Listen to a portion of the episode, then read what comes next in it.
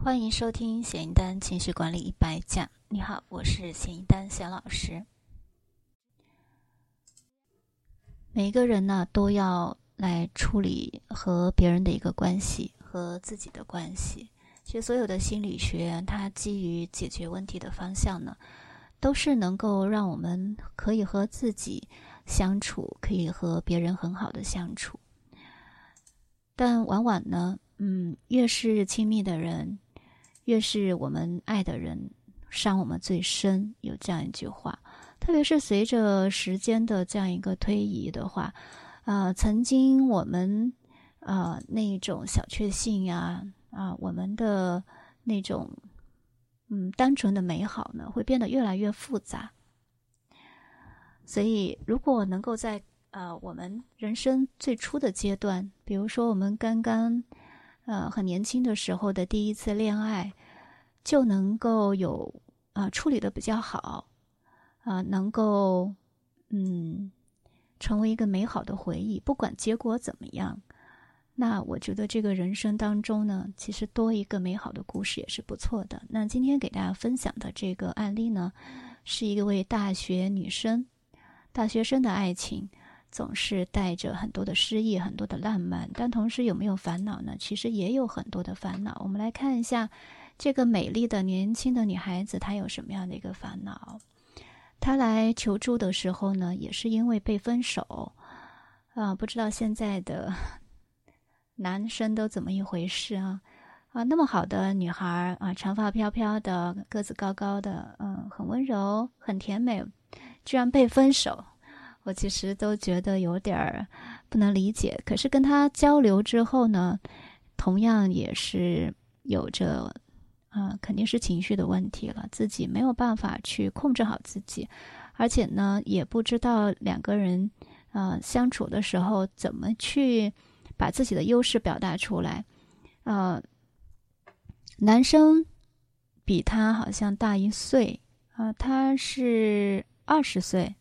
二十岁，然后男生大一岁，还是一个比较优秀的人，啊，当着一个呃干部，好像是，所以呢，呃，经常嗯，在会和各种各样的同学打交道了。那这个女孩子呢，就会吃醋，就会觉得有一点没有安全感。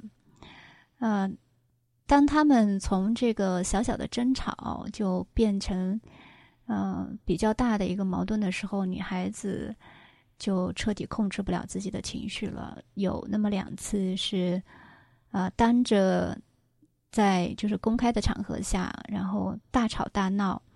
嗯，吵完之后呢，呃，又马上要去找这个男生去道歉，就是一种嗯，姿态很低了，就是去哭求啊，去哭诉，就是在也是在这种公众场合下去哭着，让这个男孩呢。呃，不要分手。那这个男孩就觉得他很幼稚，这是这个女孩跟我说的。男孩分手的时候就觉得他们价值观不同。第二个呢，就是很幼稚，啊，非常的以呃自我为中心。但是这个女孩的一个问题就是，她压根不觉得自己幼稚，也不觉得自己以自我为中心，也不觉得啊自己做的有什么不对，这是很大的一个问题，特别是在。啊，年轻的这个，呃，年轻人身上，大学生身上，经常会会见到这样的一种，啊，非常让人嗯无好或者是不啊无语也好的状态。就明明他其实做的比较出格，嗯，但是呢，自己没法意识到。那另外一件事情导致他们啊，他被分手的，就是因为男孩是学生会的干部嘛，啊，就。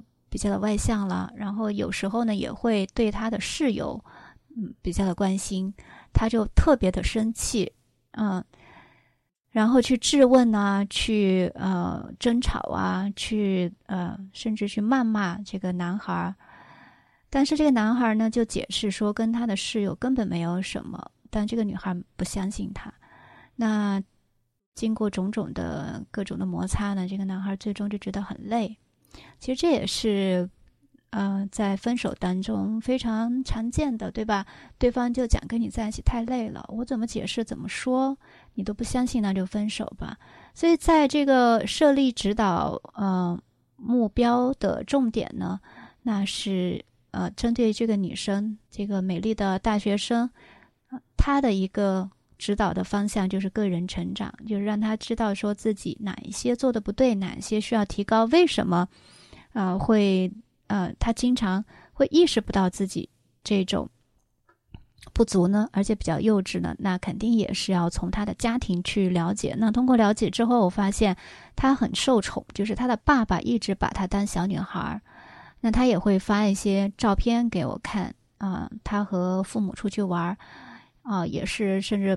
嗯，趴在这个爸爸的背上呀，撒娇呀，各种，而且，嗯，他的父母呢，很少去说他，就比较的放任自自由啊，让他，嗯，就像个小孩的状态。所以在个人成长方面，我就告诉他说，其实你现在进入大学呢，是一个成年人了，十八岁就已经成人了，而且你现在和这个男生呢。嗯，也不是普通的同学，虽然还没有发生关系，但是两个人是一种恋爱的方式。那在恋爱当中呢，非常重要的一点就是要去，嗯，有一个善解人意、善解人意的这样的一个特质。你就要知道，啊，你怎么说、怎么做会让对方难堪。比如他在呃公众场合就呃吵架呀，这个女孩就。呃，随意的发脾气，然后发过以后又去哭求，那这种会让男生就觉得很没面子、很尴尬。那这种事情呢，就是呃不知道轻重不分场合，嗯，所呃产生的了。那她这个女孩其实为什么那么没有安全感？她很优秀啊，也很漂亮。嗯，通过了解呢，我呃一个是她的学业压力。啊，比较的重。那另外一个呢，就是她的父母对她的要求其实比较高，虽然比较宠爱她，但是要求也比较高。那她呢，一直是一个乖乖女的形象，也不会去正确的表达自己的一些想法，所以和父母其实沟通是比较浅的。我相信这也是很多的大学生，呃，和自己的父母之间，呃，存在的一个问题，就是啊，不会诉说心事啊，所以她是一个小女孩的。情绪，那在指导过程当中呢，呃，我就去在他的这个沟通技巧方面去指导他。那有时候呢，嗯，他自己发了一个什么微信，他就觉得发错了啊，就发给这个男孩，然后就会想这个男孩会会怎么样怎么样，就因为这一小件事情。啊，发错微信啊，而且是他自认为的发错，他的情绪就崩溃掉，就会找到我。他就说他又哭了，他又受不了了，他要疯了，啊，就是那种负面情绪非常的多。那他这种不安全感呢，首先就是心态，他的这种心态就其实呃没有成长的这个小孩呢，嗯，就会把所有人都当成这种父母的投射，所以很害怕做错事情。因为他本身他自己的父母对他要求高，所以他一直啊不敢去犯错，也很害怕去犯错。